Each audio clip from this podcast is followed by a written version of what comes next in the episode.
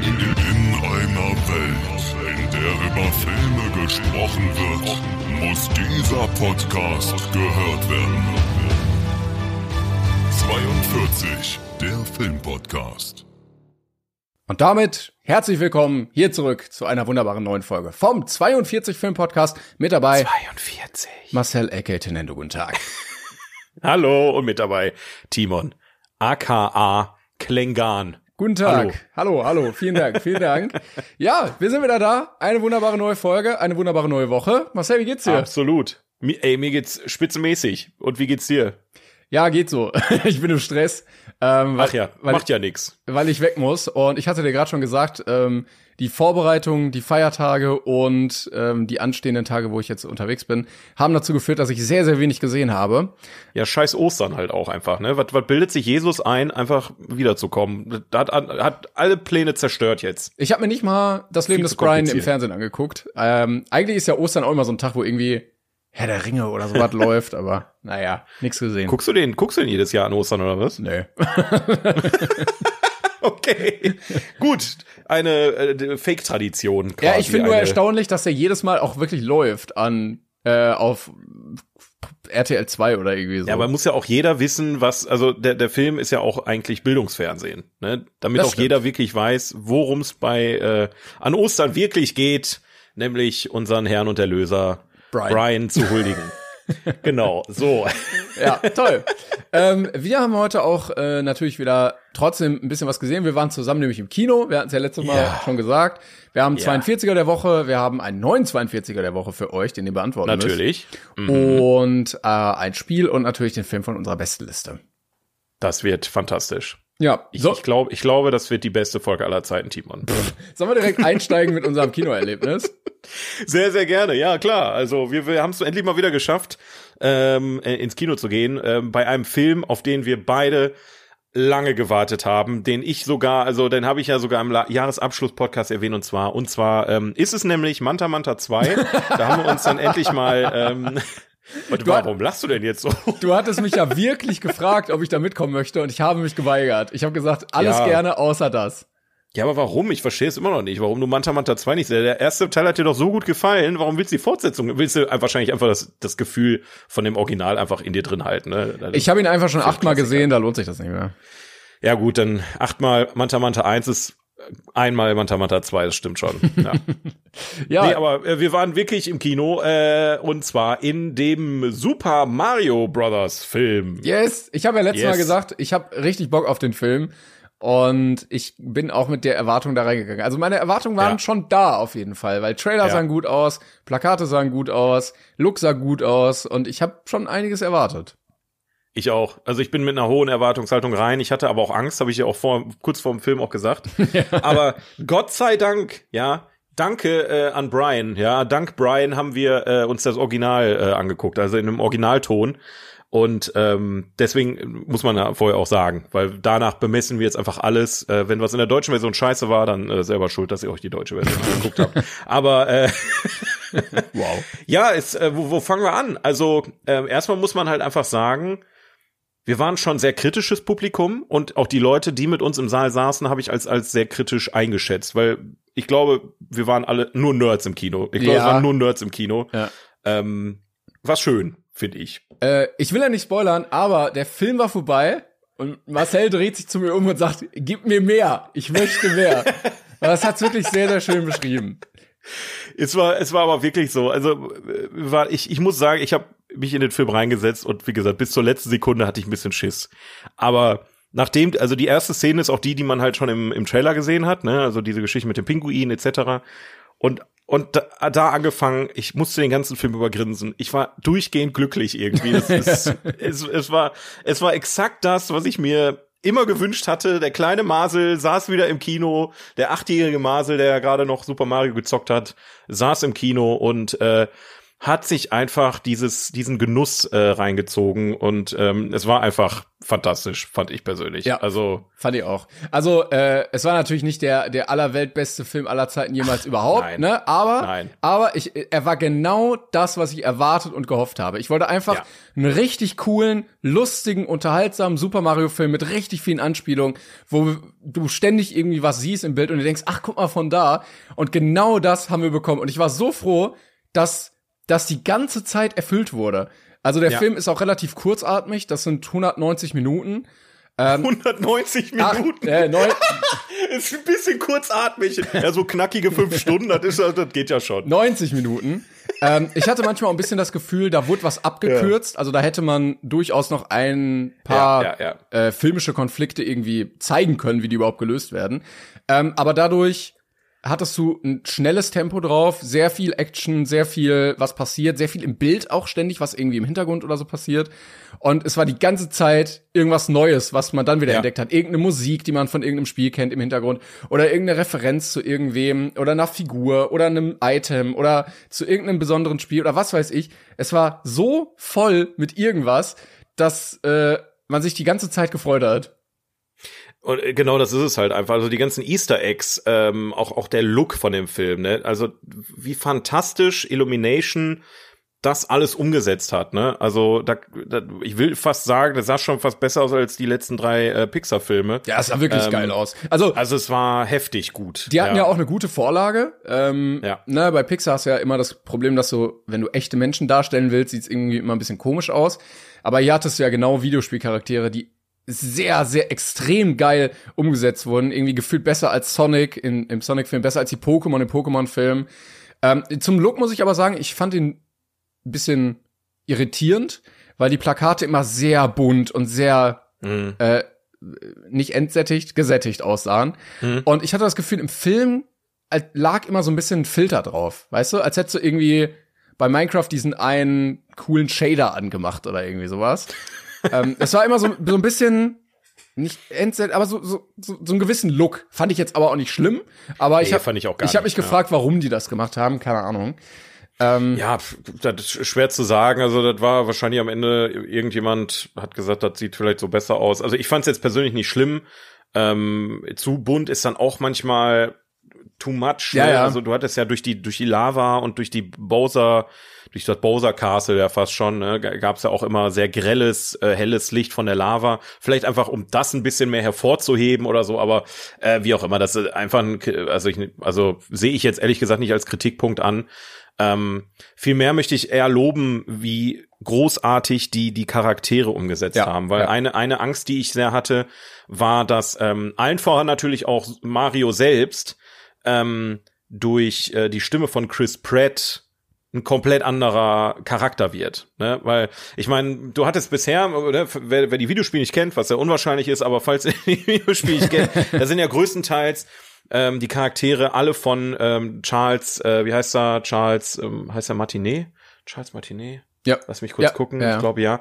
Äh, gesprochen, ne, der spricht ja gefühlt da bis auf die weiblichen Charaktere fast alles.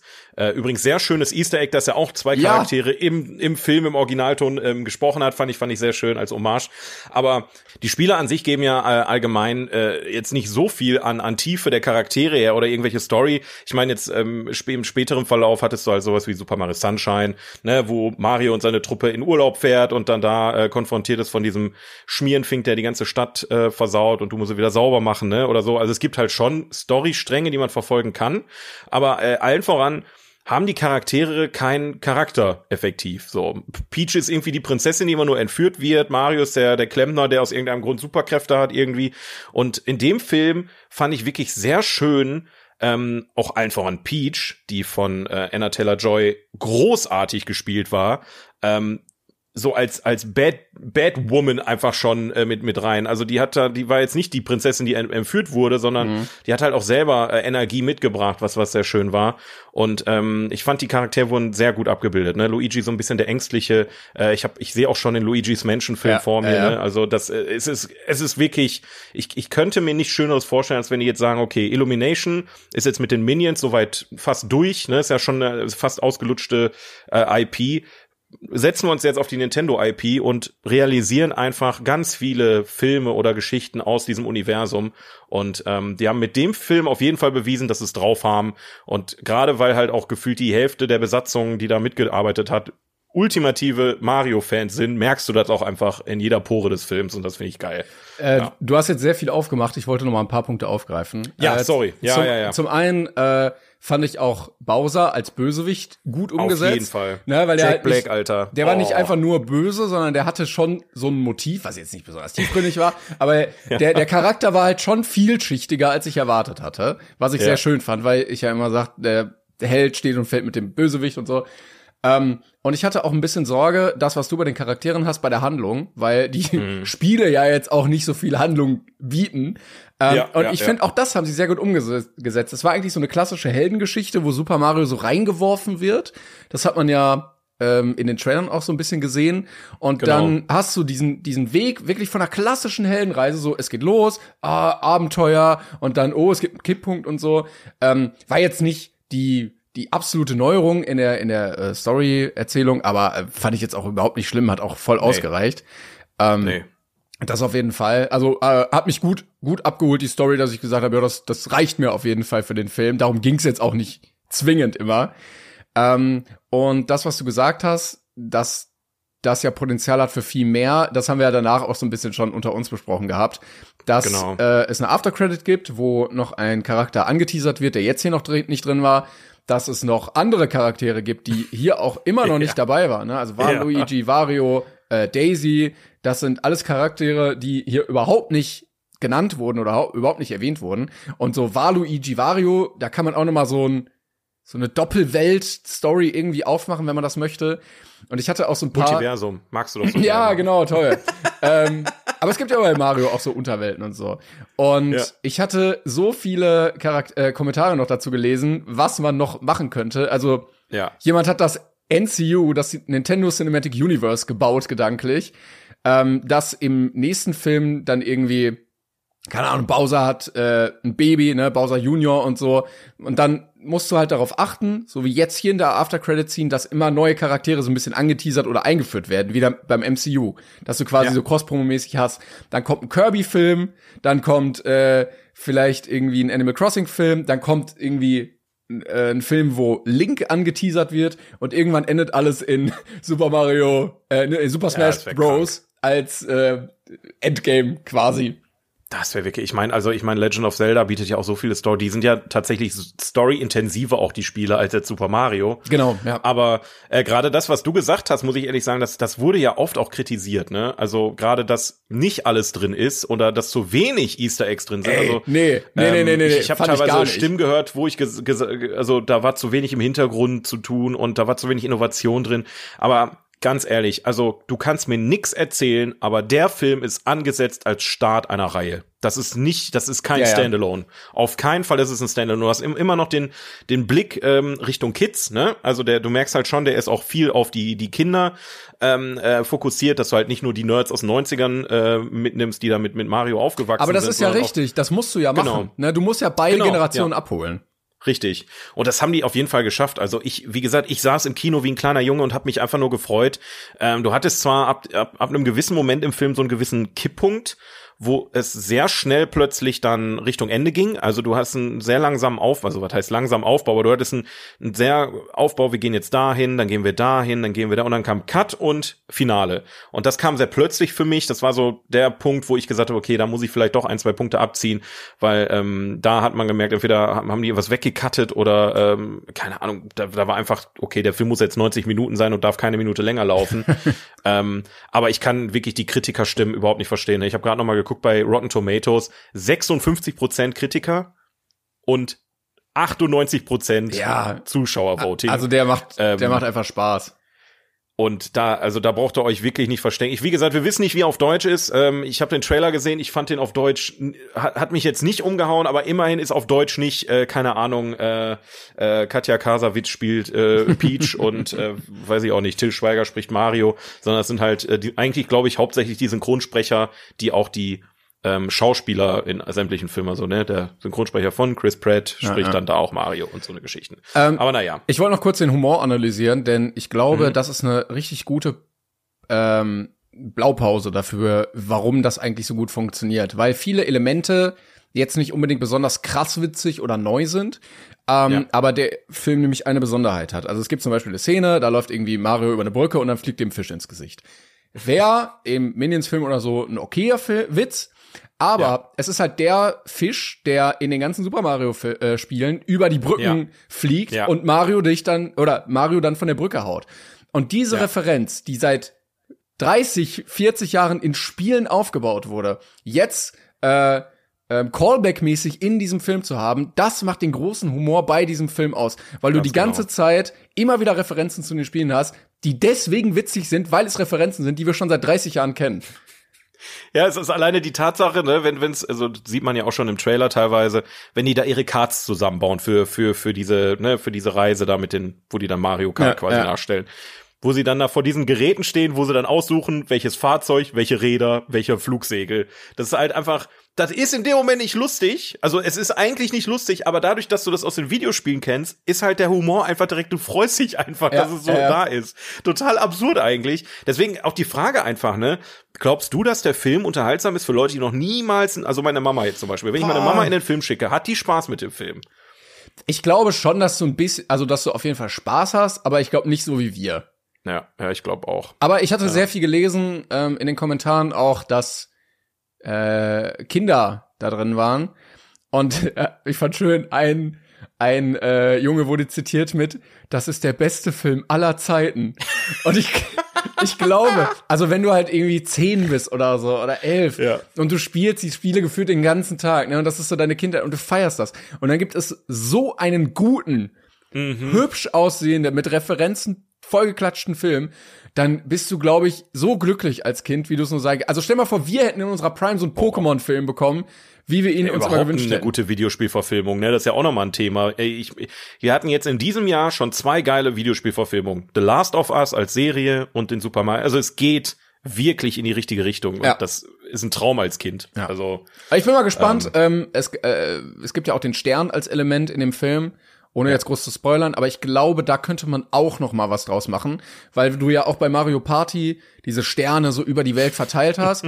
Und also äh, du hast so viele Möglichkeiten, diese ganzen Filme umzusetzen. Ob Ja. man, also ich will äh, hier mal einfach eine Prognose in den Raum werfen, vielleicht habe ich ja recht, ähm, ob das dann sowas wie der Tesseract bei äh, den Avengers wird und dann zum Beispiel Bowser versucht noch mehr Sterne zu sammeln und dann ist aber ein Stern in der Animal Crossing Insel und ein Ja, Stern äh. ist äh, bei bei äh, Link und Zelda und ein Stern ist bei Kirby und so und dann versucht er quasi die ganzen zusammenzusammeln, um dann Mario doch irgendwie platt zu machen oder so.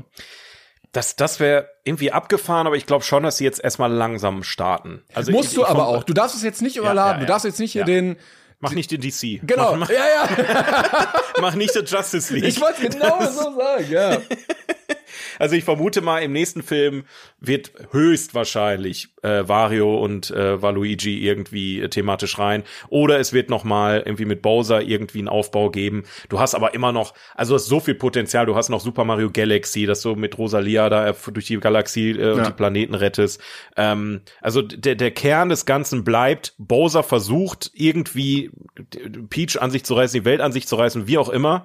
Ähm, das ist als Meta-Story allgegenwärtig und ich vermute, dass er jetzt erstmal ein paar Filme das versucht durchzuziehen und es wäre natürlich geil, wenn er dann so Schergen wie Wario und Waluigi dann auf seine Seite Genau. zieht, die dann gegen Mario kämpfen, also dass nicht er selber dann wieder im Vordergrund steht. Es gibt so viele Ja, geile eigentlich, Klamotten. So, eigentlich wäre also- es smart, dann so wie Marvel äh, Standalone-Filme zu machen zu den einzelnen Figuren. Also irgendwie, keine Ahnung, Wario und Waluigi haben dann irgendwie Kontakt mit Mario und dann Mhm. in irgendeinem Film kriegen die Kontakt zu Bowser und kommen dann auf seine Seite. Weißt du, dass du die Ja, Figur ja, ja. erst aufbaust und dann dieser Effekt Genau. halt da ist, wie bei einem wie bei Sonic 2.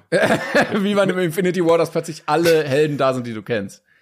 Ja. Also ich bin wirklich gespannt, weil das Mario-Universum bietet sehr, sehr viel guten, guten Stuff. Ne, Super Mario Sunshine, Super Mario Galaxy, Paper Mario, äh, du hast diese ganzen, ganzen einzelnen Spiele, ne, Yoshi's Island gab's ja noch und äh, diese Wario-Spiele, die, selbst um Wario ist da ein ganzes Team an, an, an Charakteren noch dabei. Also diese ganze Geschichte hat sich jetzt über sind wir mal ehrlich, fast 40 Jahre entwickelt und jetzt ist der Moment, wo diese ganzen Charaktere und Storylines filmisch umgesetzt werden können und es ist einfach großartig. Ja. Und ich freue mich da wirklich sehr drauf, das weiter zu verfolgen.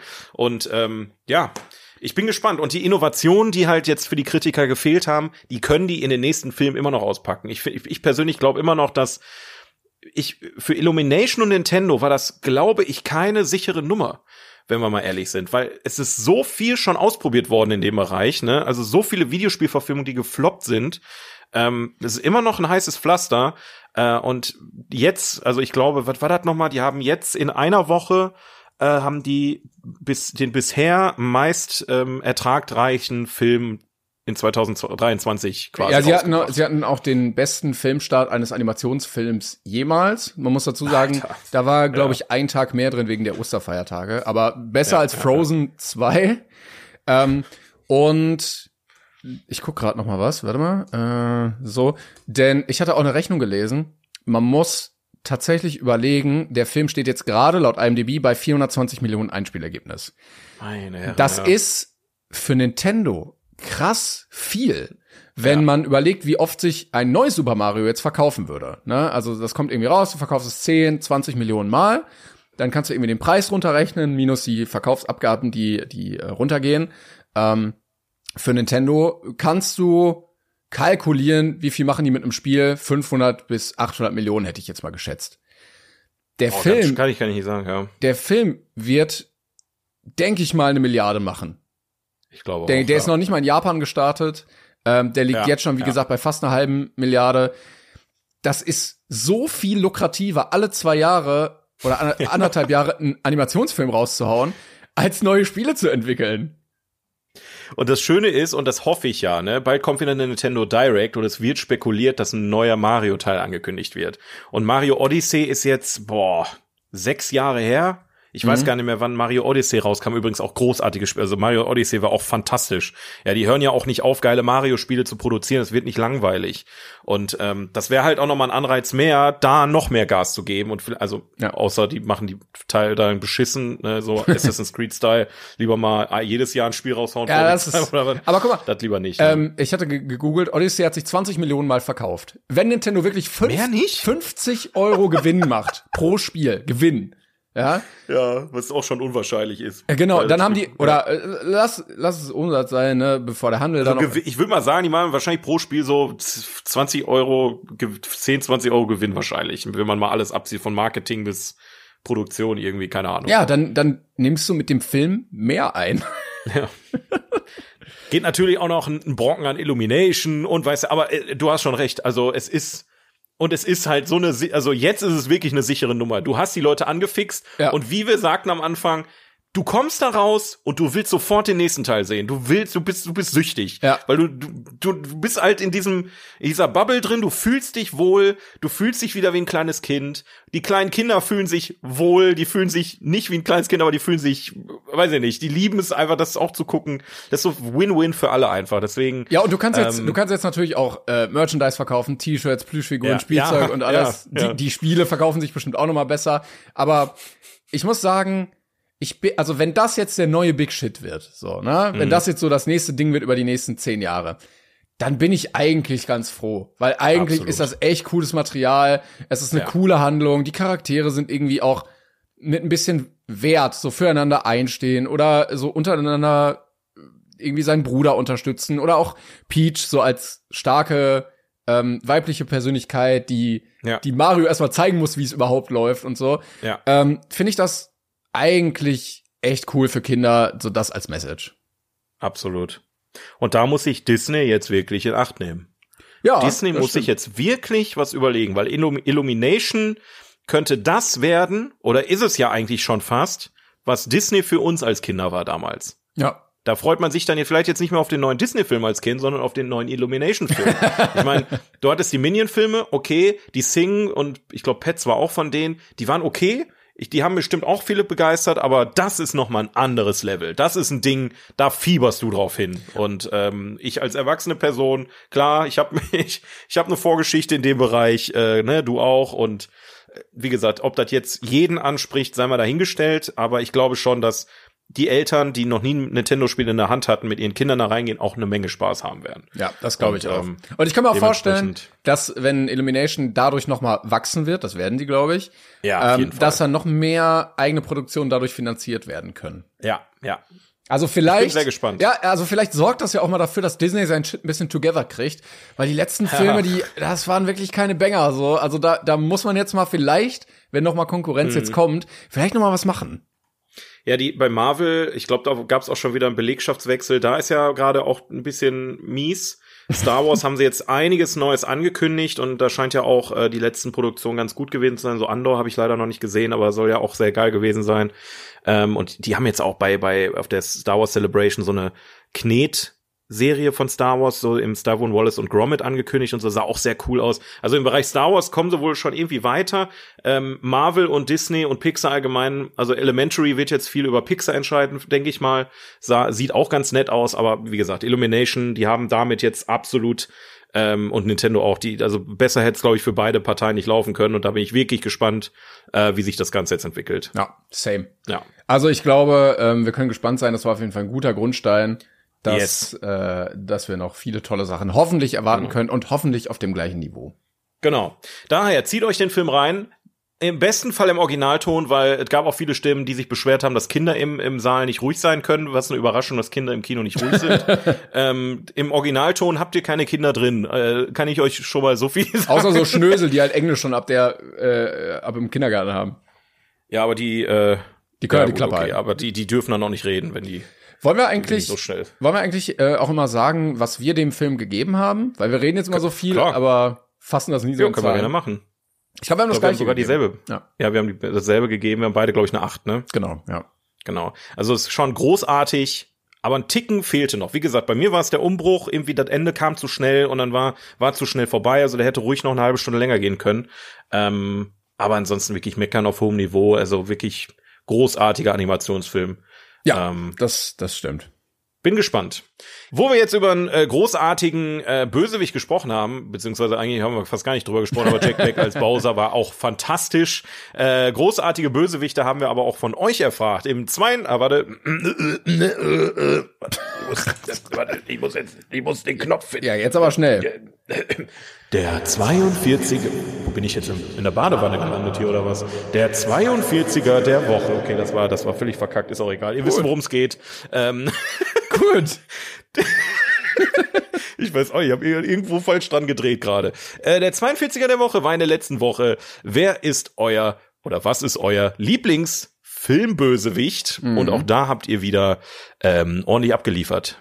Vielen, vielen Dank dafür. Yes. Und äh, da werden wir jetzt mal kurz drüber gucken. Also wir brauchen eigentlich gar, also von meiner Seite, ich brauche gar nichts nennen, weil ihr habt eigentlich mir alles vorweggenommen, außer einen, und das ist Nihil Baxter. Das ist mit einer meiner Lieblingsfilmbösewichte. Die anderen, die kommen gleich alle noch. Hast du einen Lieblingsfilmbösewicht? Ähm, ich muss gerade gucken. Ach so, ja, 00 Schneider. Ne? Klar, klar. Du musst Kontext liefern. Ich, ich, äh, ich kenne die. Ich habe nur darauf gewartet, dass du fragst, aber du hast es selber rausgefunden. Das finde ich gut. Ja, ich kann Google. Ich war völlig irritiert und dachte, okay, was ist, wo, wa- was, wie?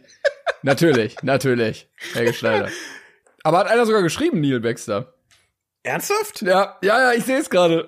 Wem, wem darf ich, wen darf ich loben? Das habe ich ja gar nicht gesehen. Der Lindmann.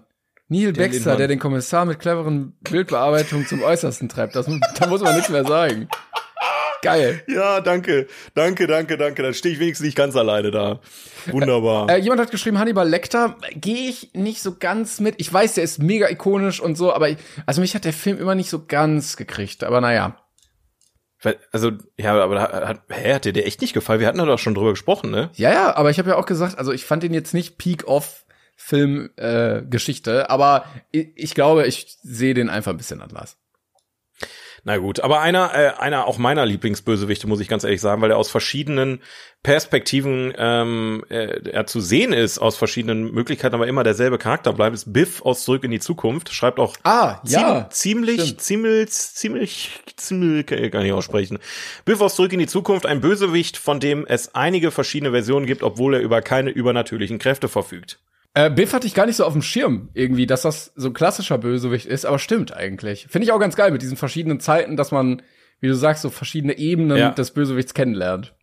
Ich, ich finde allgemein haben äh, unsere Zuhörerinnen und Zuhörer hier ähm, super viele spannende Sachen, die man auch gar nicht hier zum Beispiel irgendjemand, ich finde es gerade nicht auf die Schnelle, doch hier, ähm, J.M. Heischt hat mehrere genannt, aber einen fand ich sehr interessant. J.K. Simmons als Terrence Fletcher in Whiplash. Oh, Schon ja. jetzt eine legendäre Performance. Man hat wirklich Schiss vor ihm, sehr vielschichtig schichtig in Motiven und Handlungen. Also auch das ist ja ein Antagonist, ne? Es Mega. ist ja auch ein Bösewicht eigentlich. Ähm, deswegen Ja. sehr, sehr gut äh, mitgedacht, ja. Bei Whiplash hat man ja auch das Geile daran, dass du den Bösewicht nicht bekämpfst, sondern das Problem ja, Ja. ist, dass du mit ihm arbeiten musst. Du musst ihn überzeugen. Das ist viel schlimmer, als ihn zu bekämpfen, fast schon. ja. Wahrscheinlich wirklich, ja. Äh, ich wollte noch Ja. kurz, äh, bevor mir das Leute ankreiden, zu Hannibal Lecter sagen, ähm, das ist, eigentlich ist er ja auch nur so ein halber Bösewicht, weil er eigentlich ja, Ja. auch hilft. Ähm, und der eigentlich zu verfolgende Bösewicht ja ein ganz anderer ist, aber trotzdem ist er irgendwie immer als der Bösewicht ges gesehen worden. Ja, das Ding ist halt, er ist ja nicht nur der äh, Hannibal Lecter aus ähm, Schweigen der Lämmer. Es gibt ja noch Fortsetzungen und Ja, da ist er halt Roter nicht mehr in Drache seinem so. Knast. Ne? weiß. Genau, Roter Drache, Hannibal, da ist er, da ist er ja wirklich äh, der Bad Boy und äh, der, der Antagonist. Ja, gut zusammengefasst, dieser Typ, der Mensch Bad Boys, Bad Boys. Ja, im Schweigen der Lämmer ist der Antagonist ja eigentlich Buffalo Bill. Ne? Deswegen Ja, ähm, wirkt das vielleicht nicht so, aber ich muss sagen, wenn man sich jetzt auch die Serie zum, wobei in der Serie ist er auch eigentlich eher der derjenige, der hilft. Auch so ein bisschen Antagonist, schwer zu sagen. Hannibal Lecter, einfach schwerer Charakter, muss man einfach dann einfach mal so. Ähm, dann hat hier lassen. Lea noch geschrieben, Herr Kackmann aus Bibi und Tina. Klar. Natürlich. Ähm, Ja, ist mir auch in Erinnerung geblieben, das stimmt, ja. Und Lady Iduna hat geschrieben, fand ich auch witzig, den Satz Nosferatu aus Nosferatu. der Film ist in meinen Gut, dass er es Augen, noch dabei geschrieben hat, ey. der Film ist in meinen Augen nicht gruselig, zumindest wenn man ihn sich heute, äh, Moment. So, sich heute ansieht, aber die Art, wie Max Schreck gefilmt wurde und wie er spielt, hat dafür gesorgt, dass ich mich noch die Wochen nach dem Ansehen von dem Typen verfolgt gefühlt habe. Das ist auf jeden Fall auch noch ein Film, den ich mir irgendwann mal geben muss. Alleine schon wegen der Spongebob-Folge, die wir ja vor, vor, vor ein, zwei Folgen auch schon mal besprochen hatten. Wehe, die Szene mit dem Lichtschalter kommt nicht vor. Das, das da, da wäre ich jetzt aber schon enttäuscht, wenn ich den Film gucke und der macht nie, der, der flackert nicht mit dem Licht. Also das ist, das war doch eindeutig eine Aufnahme aus dem Film, aber wir brauchen auch nicht drüber reden. Oh, eine, äh, Carina schreibt, der, äh, der gruseligste war Ivan Drago aus Rocky 4. Aus irgendwelchen Ja. unerfindlichen Gründen fand ich den Typen total verstörend. Äh, Den fand ich auch krass tatsächlich. Also allein durch sein optisches Erscheinungsbild und diesen geschichtlichen Hintergrund des Kalten Krieges, ähm, muss ich auch immer sagen, ich vergesse auch manchmal, dass da noch zwei Rocky-Filme zwischen liegen, weil der irgendwie so mit der ikonischste auch war nach dem ersten. Findest du echt? Ja, also wenn ich an Rocky denke, dann denke ich erst immer an, an den ersten Rocky und dann immer an den Kampf gegen Ivan Drago. Ja, bei den Rocky-Filmen, ähm, bei den Rocky-Filmen allgemein bin ich auch immer wieder verwundert gewesen, wie bedrohlich die Antagonisten wirklich wirken. Also es, die boxen ja eigentlich nur, aber es wirkt immer so, als würden die sich gegenseitig umbringen gleich. Ja, das stimmt. Ja, das muss auch spannend sein. Aber bei Rocky gibt's ja auch keine Gewichtsklassen oder sonstiges. Einfach, Das stimmt. einfach vollkommen egal. ähm, MC Crazy hat noch geschrieben, Schwester Ratchet aus einer Flug über das Kuckucksnest. Fand ich auch, äh, äh, Ja. schreibt noch, äh, diese Frau ist einfach die Re Reinkarnation des Bösen. Und ich glaube, da finde ich auch so schlimm. Es ist ja nicht so, ja, ich möchte die Weltherrschaft übernehmen, sondern im Kleinen Ja. aber du kannst nichts dagegen tun. Sie hat die absolute Gewalt über dich und eher so psychomäßig. Das, das ist ja sowieso, in, in solchen Filmen ist das ja sowieso immer so, diese Vorstellung, einfach über seine eigene Person und sein eigenes Dasein keine Macht mehr zu haben. Ähm, Gerade in dem Ausmaß, dass, dass man einfach alles, was man sagt, als verrückt abgestempelt wird. Ja, das ja. ist ja in dem Film auch der Fall. Ähm, aber ja, auch, auch, eine, auch eine Antagonistin, auf die ich niemals gekommen wäre. Also ihr habt euch echt krasse Gedanken gemacht, muss man einfach auch mal sagen. Aber hat sogar einen Oscar, glaube ich, gewonnen damals, ne? Ja, ja, der hat, ich, ich glaube sogar, oder mehrere, weiß ich nicht. Aber ja, zu, voll zu Recht auf jeden Fall. Hatten wir auch schon auf unserer Liste, falls ihr einer Flog übers Kuckucksnest äh, von uns nochmal reviewed äh, hören wollt, dann äh, müsst ihr euch einmal durch die Hört einfach alle Folgen. Äh, HF Junger hat geschrieben, Saruman ist mein liebster Filmbösewicht, weil er zwar extrem bedrohlich ist und beinahe gegen Rohan gewinnt, aber zwischendrin und am Ende einiges wegstecken muss. Auch wenn äh, die Hobbit-Filme natürlich nicht so genial wie die Herr der Ringe-Filme sind, fand ich ihn auch da sehr gut, eben weil er noch auf der Seite des Guten steht, aber man schon hier und da leichte dunklere Tendenzen spürt. Ja, also finde ich auch tatsächlich. Ähm, Du hast ja eigentlich bei Herr der Ringe Sauron als als obersten Bösewicht, der und Saruman wird ja nur so ein bisschen gelenkt von ihm, mhm. aber auch da ähm, kann ich nachvollziehen. Also ja, auch ein, ein äh, nicht einfacher äh, Charakter, sondern vielschichtig, dass er irgendwann ja. doch anders ist, als man dachte. Das habe ich auch als Kind nie gerafft, ne? Das hat, das hat ewig gedauert. Ich habe ja Herr der Ringe schon sehr, sehr früh gesehen mit meinem Vater und ähm, ich habe nie den Unterschied zwischen Gandalf und Saruman verstanden. Kein Scheiß, jetzt war für mich beides alte Männer mit Bärten. alte weiße Männer. ja. Ja, Ach, falls ja. einer Marcel das erklären kann, wir würden uns erfreuen. Ähm, äh, Not D6 hat geschrieben, und äh, den Kommentar will ich auf jeden Fall unterstreichen. Wenn es einen schlimmen Filmbösewicht gibt, dann ja wohl der, der im realen Leben einer der grausamsten und menschenverachtendsten Kreaturen der Welt war, Ralph Fiennes als äh, Amon Goeth. Der aus, aus äh, Schindlers Liste, ne? Genau, richtig. Ja, boah. Also das war auch wirklich, das war wirklich hart, auch wie er da einfach so, ja, es gibt so viele unangenehme Szenen mm. ne, in, in mhm. Schindlers Liste mit dem. War das nicht auch das, wo er mit dem Gewehr einfach von seinem Balkon so runtergeballert hat und sowas? Ja, ja, ja, ja. ja. Ich, ich habe so viel verdrängt von dem Film, fällt mir gerade schon wieder auf. Ne? Ich versuche gerade auch Szenen wieder zu rekonstruieren, aber immer, die fallen mir immer nur dann ein, wenn einer mir ein Stichwort, wie zum Beispiel das, jetzt weiß ich, wie er, wie er da, war, stand er nicht sogar oben ohne da und hat da einfach runtergeballert? Ja, ja, ja, er ist richtig, genau. Oh, die die jo, Leute müssen da irgendwie ey. arbeiten und er schießt einfach so, als wäre das, keine Ahnung, wie so ein Videospiel einfach. Also es ist keine ja. Menschen und das ist halt, glaube ich, immer ganz schlimm, wenn du weißt, okay, das hat halt auch tatsächlich einen richtigen ja. Hintergrund. Und das zeigt einfach, dass oft in Filmen der Antagonist viel wichtiger ist als der Protagonist. Also, ja, ja. dass du einen guten Schurken hast, ist viel, viel wichtiger als einen guten Helden, ähm, weil du dann viel mehr mit dem Helden sympathisierst und du kannst theoretisch ja auch mit dem Antagonisten sympathisieren, was total absurd ja, ist. Ja, außer jetzt bei Schindlers Liste, da vielleicht wirklich nicht mit dem Da vielleicht jetzt nicht unbedingt, das ist jetzt nicht so der, der Good Feeling Anti-Helden-Movie. Aber ein Film, der äh, hier auch von Squirrel the Evil, auch geiler Name, ähm, hier genannt wurde und der aus meiner Sicht ein bisschen unterschätzt ist, ist äh, John Travolta beziehungsweise Nicolas Cage beziehungsweise John Travolta als Caster Troy aus Face Off. Ich mag den Mindfuck, der eigentlich gar keiner ist und doch irgendwie einer ist, ist einfach sehr. Ja, also Face Off habe ich auch sehr genossen. Großartiger äh, Film, der wirklich absurder nicht sein könnte. Und John Travolta und Nicolas Cage die Körper tauschen, ist einfach nur Geil. oder Gesichter tauschen. Nicht, aber klingt gut. Kennst du nicht? Nee auf, auf jeden Fall auch mal, äh, in, in, es ist wert, diesen Film sich zu genehmigen, ja, aus meiner da, Sicht. Dann können wir noch sagen, äh, zum einen wurde natürlich gesagt, der Riddler fand ich auch sehr, sehr cool. Ja, ähm, ja gerade äh, im neuen Batman auch. Genau, ey, heftig. Ja. Also ja. toller, toller Bösewicht, der halt ein bisschen mehr macht, als nur einfach böse sein. Und äh, dann wurde natürlich auch zurecht gesagt, der Joker in verschiedensten. Formen, vor allen Dingen natürlich von Heath Ledger. Ah, ich muss auch sagen, also ja, wir werden bestimmt auch noch mal in diesem Podcast über den anderen Joker reden. Aber ja, ähm, ja. ja, ich, ich, ich weiß immer noch nicht, wen ich jetzt mittlerweile auf Platz eins ist. Sind beide ganz unterschiedliche Charaktere. Aber also der Joker ist fast mein Lieblingsbösewicht, weil ich, also da, da ist ja das ganze Bösewicht-Game ad absurdum geführt. Dieses Outside the Box wurde da durchgespielt und er hat einfach kein Motiv. Er ist einfach nur, einfach nur böse. So, fertig. Reicht schon. Und dann, dann macht er einfach Chaos. Ähm, er ist, ist super vielschichtig, der Charakter, obwohl er extrem einfach ist.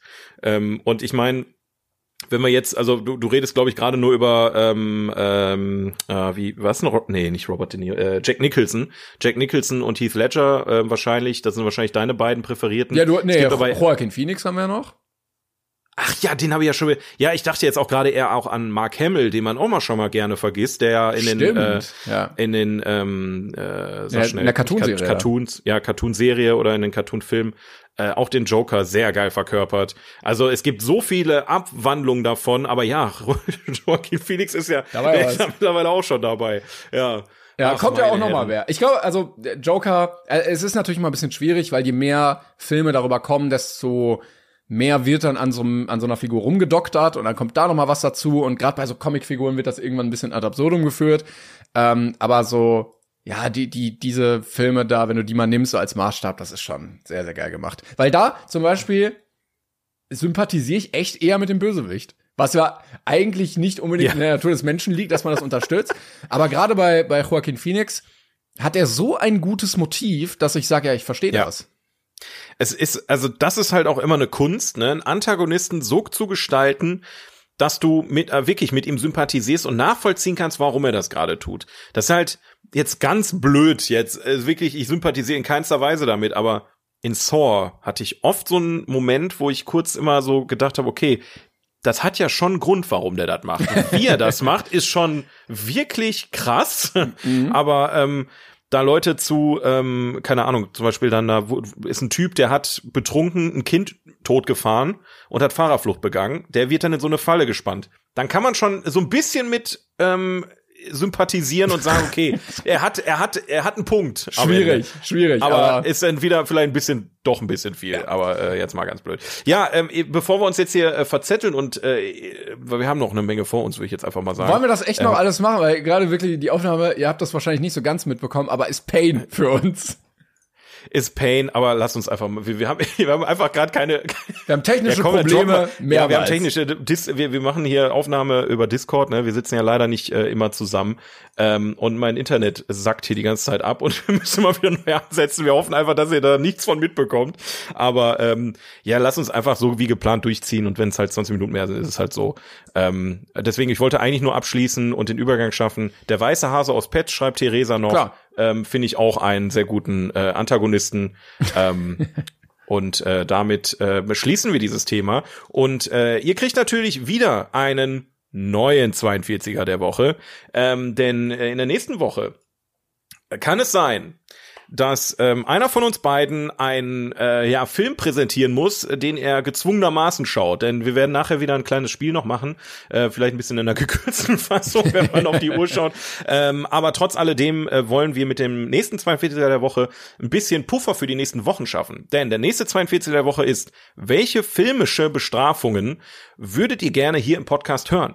Das heißt, ähm, ihr könnt jetzt unter dem Post für die heutige Folge alle Filme schreiben, die ihr so dermaßen scheiße fandet, dass man die hier mal dringend besprechen muss. Ja, so Lucky Luke mit Till Schweiger Niveau oder Rambazamba im Weltall, Alien 2, die Saat des Grauens kehrt zurück. Solche Sachen, dass wir uns einfach was äh, zuwerfen können. Und äh, dann haben wir beide äh, zwei Fliegen mit einer Klappe. Dann einerseits haben wir den 42er, dann könnt ihr ein bisschen was schreiben und andererseits können wir in den nächsten Wochen immer mal wieder ähm, zugreifen äh, an den Stellen, wo es äh, nötig ist. Und einer eurer Filme, der dann quasi in, in den Kommentaren steht, wird dann einer von uns beiden in der nächsten Woche schon präsentieren. Tja. Ich freue mich. Das Problem ist ja jetzt, wenn wir jetzt ein Spiel spielen, wissen die Leute natürlich, wer gewonnen und wer verloren hat und können dann trotzdem noch mal extra fies Sachen schreiben. Ist wahr, ist wahr, aber denkt einfach drüber nach, dass beide von uns, ne? Ja, wir werden dann auch immer mal wieder, wenn wir einen Film brauchen als Bestrafung, da gucken und dann da was auswählen. Ja. Also gerne auch irgendwas, was witzig ist, ähm, aber Genau. trotzdem natürlich bescheuert. Was sich lohnt zu besprechen. Also wir brauchen jetzt keine totlangweiligen Filme, äh, die einfach so, keine Ahnung, von Winde verweht, vier Stunden nur rumgeschnalze. Das ist zwar eine Bestrafung, aber wenig interessant für uns hier im Podcast. Wobei, der vielleicht jetzt, oh, jetzt habe ich es gesagt. Oh Gott. Scheiße. Naja, gut. Wollen wir Naja. zum, zum Spiel übergehen, was wir Ja, bitte. haben? Okay. Ach, Denn- zum Spiel, nee, zum Film meinst du? Ach, zum Fi- stimmt, wir haben noch einen Film. wir haben noch einen Film. Ah. Ja, deswegen, deswegen habe ich mal einen Cut gesetzt, weil wir haben echt ein bisschen noch was vor uns. Vielleicht machen Kriegen wir heute hin, doch komm. kein Spiel, sondern dann für nächstes Mal. Ach, du bist auch immer. Ja, ich muss noch Tasche Ich, packen. ich hier halte mich so. da jetzt raus. Ich halte mich da jetzt. äh, Ja, ja, ja. Macht, macht dann, wenn dann, dann machen wir nächste Woche das Spiel. Ja, dann, Aber dann, dann ist haben wir die Bestrafung schon mal. Dann weiß auch keiner, wer gewonnen hat und äh, kann dann extra fiese Sachen nehmen. Okay, ja, Freunde, wir haben Oh, ist wieder ein ein Chaos. ähm, auf unserer besten Liste. Die besten Filme, die jemals überhaupt gemacht wurden, der besten. Filme aller Zeiten. Auf IMDb. Ja. Genau, super, vielen Dank. Auf IMDb. Und wir sind mittlerweile angekommen bei Platz Nummer 71. Inglourious Bastards aus dem Jahr 2009 von Quentin Tarantino. Seven second, nee, seven, First. seven, seven, first, Seven? Seven? seventy first place. Once upon a time in a Nazi-occupied France. Ah, nee, ähm, Inglorious Bastards. From the year 2009. And the director is Quentin Tarantino. Geil, dass du das äh, Easter Egg mit dem Arbeitstitel eingebracht hast. Ja, hättest du jetzt nichts gesagt, dann wäre es auch ein Easter Egg geblieben, aber ähm, ich dachte, ich bring's mal ein, so als als kleiner Einstieg in diesen wunderbaren, wunderbaren Film. Ja, Tarantino mal wieder auf der Liste. Es wurde aber auch Da mal. Zeit. Yes. Äh, die Kurzbeschreibung in einem Satz, Yes. die bestimmt komplett hilft. Während des Zweiten Weltkriegs plant eine Gruppe jüdischer US-Soldaten, im vom Nazis besetzten Frankreich führende Nazis zu ermorden, während ein rachsüchtiger Kinobesitzer dasselbe vorhat. Ja, gibt's gar nicht, dass sogar zwei Leute gleichzeitig Hitler umbringen wollen. Mensch. Das äh, hat's bestimmt gar nicht gegeben, so in, in Wirklichkeit. Ja, Ich bin das, grad auf den-. Ich bin gerade auf den Film gegangen und da läuft dann manchmal so ein Clip und es ist toll, weil ich innerhalb von fünf Sekunden äh, Hakenkreuzflaggen und äh, den Hitlergruß gesehen habe. Also Erstmal schön direkt rein in den Vibe. Ja, also Ja. Äh, äh, Amerika kann da wirklich aus dem Vollen schöpfen, was hier vielleicht doch noch mal ein bisschen verpönt wäre und Ja. ja, diese Nazi-Thematik mit ganz viel Tarantino-Eskigkeit versehen. Also es ist ja nicht immer Humor, es ist so eine Absurdität, die es ein bisschen skurril macht, die es ein bisschen ins Lächerliche zieht, die es ein bisschen amüsant macht, die es aber auch ein bisschen schrecklich macht und so. Also der hat ja mal einen ganz komischen Vibe. Ja, das, also das ist ja genauso wie bei Django Unchained, was wir schon hatten. Er versucht dem Schrecken mit Brutalität und Humor entgegenzuwirken. Also dieses lächerliche, was ja am Ende, also wenn sich Hitler darüber aufregt, dass äh, dass die Nazis den den Bärenjuden nicht mehr Bärenjuden äh, nennen sollen oder Bärju, ich weiß gar nicht, wie es auf Deutsch äh, heißt. Ähm, also es sind ja wieder schon wieder Momente drin, ähm, wo, wo so ein bisschen fast schon ja grotesk äh, diese Charaktere da präsentiert wurden. Ähm, und äh, ja, also ganz kurz auch noch mal, um äh, für alle Leute, die vielleicht ein bisschen Geschichtsmuffel sind und diesen Film geguckt haben, das ist nicht originalgetreu, wie es wirklich passiert ist. Danke. Weil, und da, da, da rührt ja auch äh, viel dann am Ende vom Spaß. Dass es halt jetzt keine ähm, historische Darstellung dessen ist, was mal war, ähm, in einer überspitzten Form, sondern äh, Tarantino hat ähnlich wie in einem Film, den wir vor kurzem erst hatten, von ähm, wie heißt er, Kubrick, ähm, äh, mit, mit Dr. Seltsam, ähm, wo ja auch im Prinzip ein ziemlich düsteres Thema genommen wurde, ne, das Thema mit ähm, was wäre, wenn der Atomkrieg ausgelöscht wird. So hat sich Tarantino vielleicht ähnlich gedacht, ähm, was wäre, wenn äh, Hitler einfach ähm, so auf eine andere Art und Weise vielleicht äh, äh, eliminiert wurde und ähm, das auf eine sehr auch wieder so Rache-Movie-like, also äh, Ja. ne, so eine rachsüchtige Sache, dass sich im Prinzip die Leute, die von ihm geknechtet wurden, am Ende ähm, ja sofort äh, rächen können. Und ähm, das Ja. ist ja im Prinzip auch Kern vieler Tarantino-Filme am Ende. Vor allen Dingen äh, durch diese Rache-Sache spannt er auch einen schönen Bogen. Ganz am Anfang gibt's ja ähm, eine Ja. Äh, Ja. Rette die Katz-Szene, wo der Antagonist Christoph Waltz, übrigens, dass der nicht gesagt, genannt wurde, ähm, äh, also Christoph Wo genannt. ja bei dem 42er. Als, Jo, du hast recht. Doch, warte, doch, doch, doch, doch, doch, er stand drin. Ich Okay. meine, ich hatte ihn gelesen. Ja. Also irgendjemand hat's geschrieben, ja, aber ähm, ja. Also, er hätte äh, auf die Liste gemusst, ja. als, als Nazi-Bösewicht, der in einer ganz, ganz ekligen, suffisanten Art da die Leute ähm, fertig macht und ähm, ja, dann direkt einsteigt, ne, da kommt er hin, in so ein Häuschen und äh, hat so eine riesen, fast lächerlich große Sherlock Holmes Pfeife, äh, möchte dann irgendwie ein Glas Milch trinken und lässt dann am Ende irgendwie gefühlt alle abballern. Also äh, ein, ein, ein ganz merkwürdiger Charakter, der aber so unfassbar gut von Christoph Waltz gespielt ist.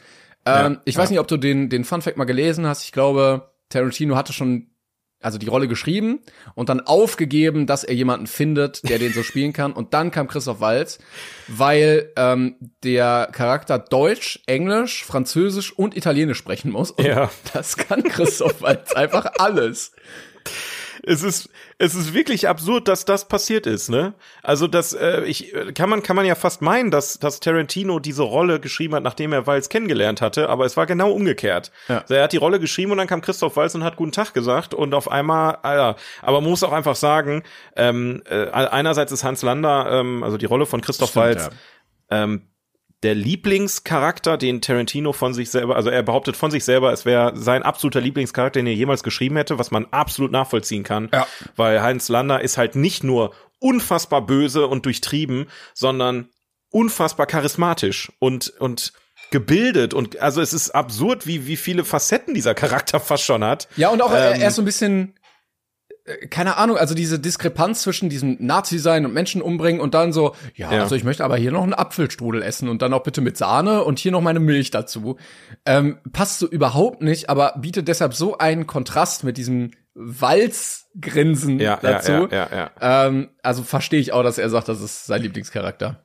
Absolut. Und äh, das macht den Film am Ende auch aus. Ich meine, du hast super viele tolle Charaktere, ne? Also, ähm, ich weiß nicht, wie, wie Tarantino das macht, aber es, also es gab ja auch einen riesen Aufschrei damals, muss man auch einfach nochmal festhalten. Genauso wie bei Django Unchained gab es natürlich auch bei, bei Inglourious Bastards ähm, diesen, diesen öffentlichen Aufschrei, so das kann er doch nicht machen, wie kann man nur sowas machen? Aber wenn du den Film dann wirklich guckst und siehst, und irgendwie funktioniert es trotzdem, obwohl es so ein wirklich extrem beschissenes Thema einfach ist und er da auf eine sehr brutale Art und Weise rangeht, es funktioniert. Und ähm, das liebe ich einfach so Was an, ich- an ihm und auch an dem Film. Was ich erstaunlich fand, ähm, als ich den das erste Mal geguckt habe, dass sehr viele Teile auf Deutsch sind. Ja, weil ja. Äh, sich Nazis untereinander einfach unterhalten und er dann gesagt hat, so fuck it, ich mach das einfach auf Deutsch.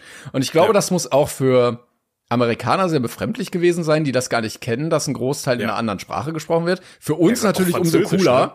Ja, also Französisch stimmt. und Deutsch war ja der größte Teil des Films. Ne? Ja, dass er dann auch sagt, ja, das mache ich dann auch so.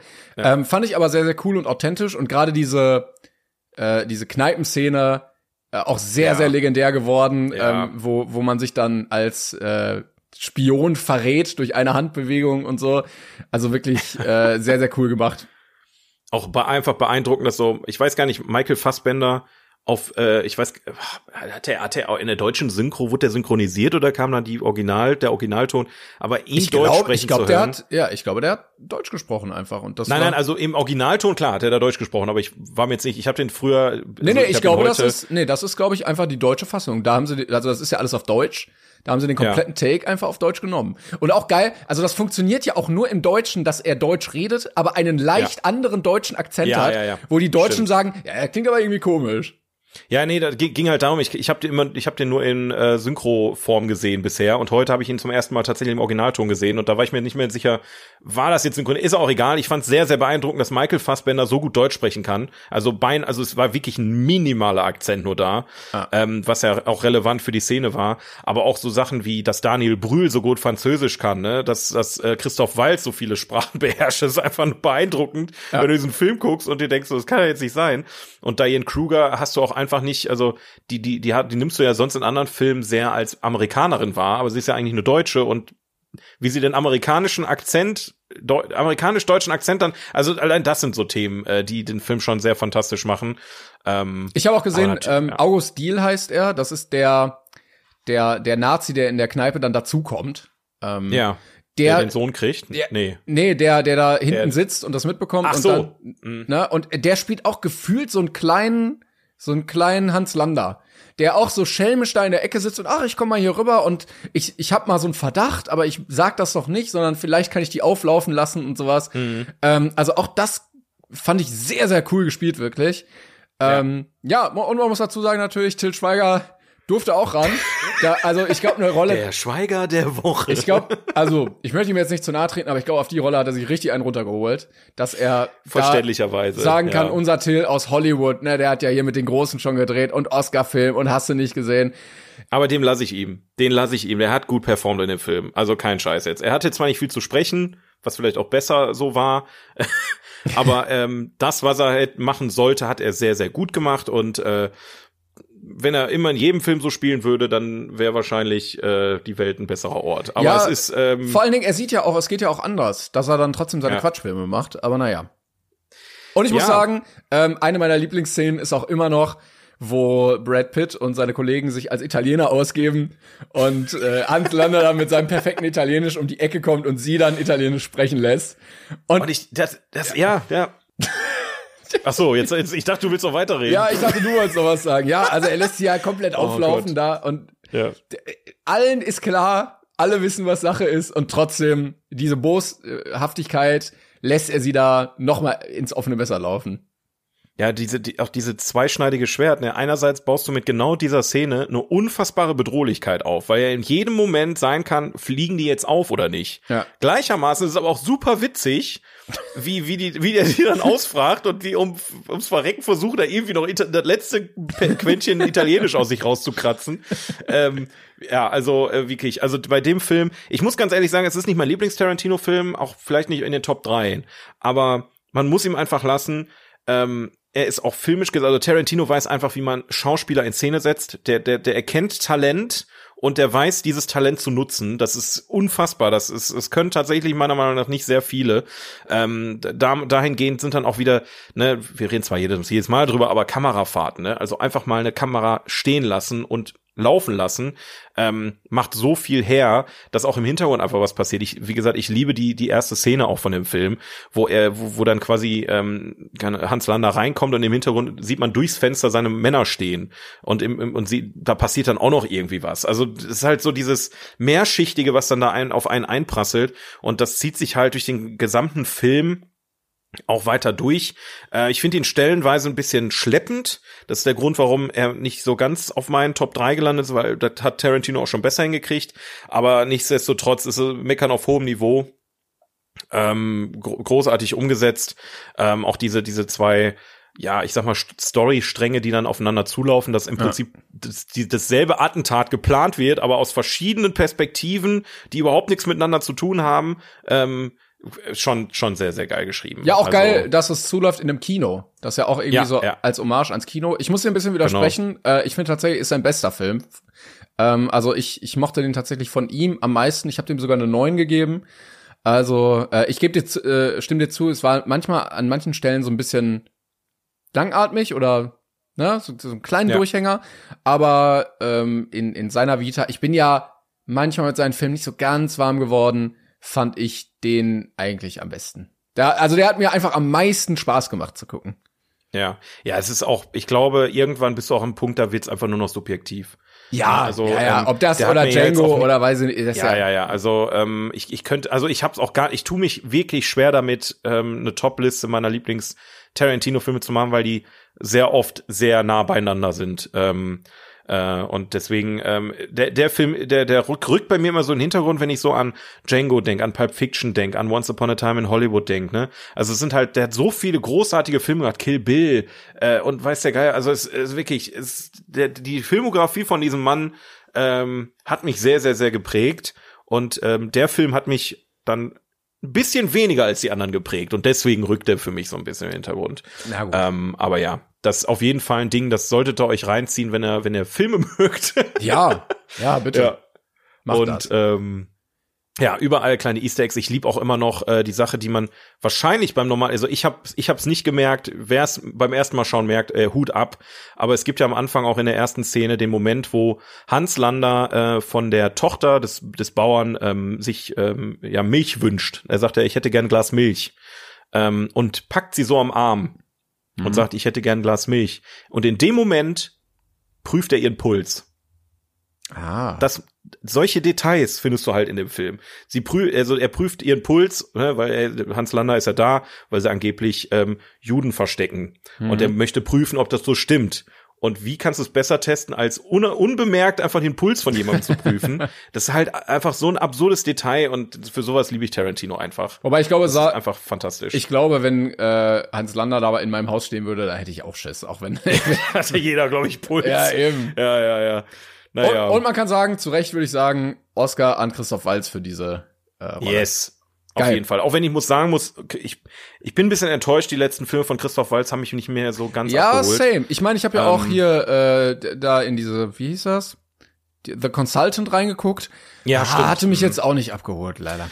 Ja, es, ist, es, es liegt halt nicht immer nur am Schauspiel, es ist immer das Zusammenspiel zwischen ähm, gutem Drehbuch, gutem Ja. Regisseur und gutem Schauspieler. Und wenn das ineinander greift, dann seht ihr so einen Film wie Inglourious Bastards, wo wirklich alle am Set einfach nur lieben, was sie tun und es einfach wie ein, wie ein Uhrwerk ineinander greift und zu einem fantastischen Film führt. Yes. Und, ich glaube, das können wir ähm, so unterstreichen. Und ein weiterer toller auf Film äh, auf unserer Liste. Ja. Und ich verstehe auch Dank. nicht, warum der so weit unten ist. Also den hätte ich deutlich weiter oben gesehen. Ja, also wir- haben einige Kandidaten, die hätten wir gar nicht auf der Liste stehen haben müssen, aus meiner Sicht.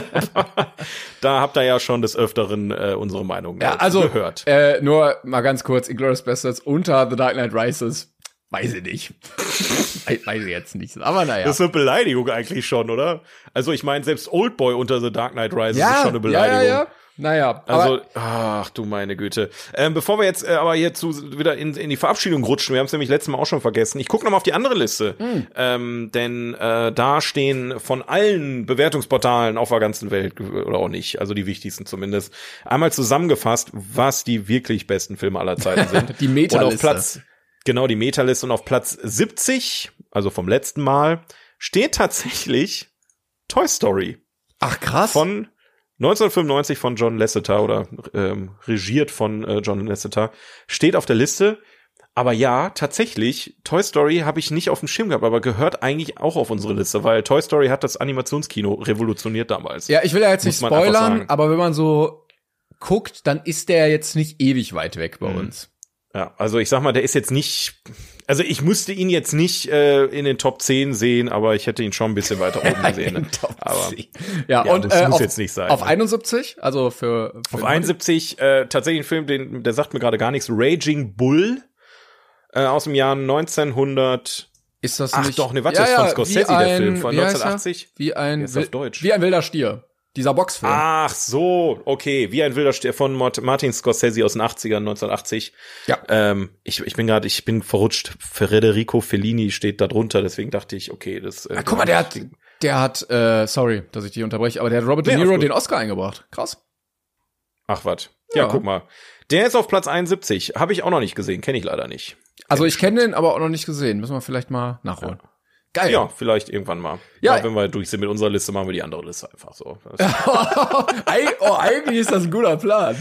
ja, warum nicht? Also ich meine, wenn wir wenn wir noch Content brauchen, so in 300 Folgen, dann können wir einfach da weitermachen. Ne? Also können ja die überspringen, die wir schon hatten, aber hier ist auch so viel geiler Scheiß noch drauf, den wir noch gar nicht hatten. Ne? Ja, also, ich, ich bin sehr gespannt auf nächste Woche und dann wird's auch noch mal die, nächsten, die zwei Wochen danach wird auch noch mal bin ich sehr gespannt.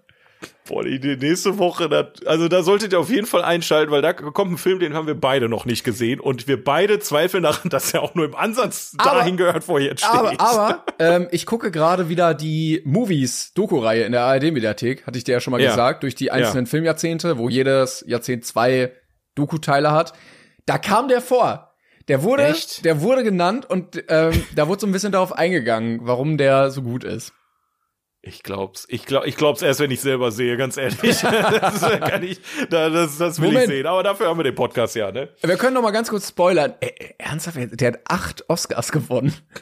der hat aber acht Oscars. Lass uns doch noch ein bisschen Was? Content für nächste Woche über. Jetzt, let's komm. Let's, also, aber wie gesagt, es wird nächste Woche spannend. Ich bin wirklich, wirklich gespannt, was uns dieser Film wohl mitbringen mag. Ähm, wenn ihr natürlich, wenn ihr, wenn ihr für euch für nächste Woche vorbereiten äh, wollt, könnt ihr natürlich selbstverständlich selber auf die Liste gucken. Ansonsten findet ihr uns äh, auf Instagram. Da könnt ihr unter dem aktuellen Posting ähm, zum 42er der Woche euren, was war der, was war der Thema mit Der Schweiger was der Woche.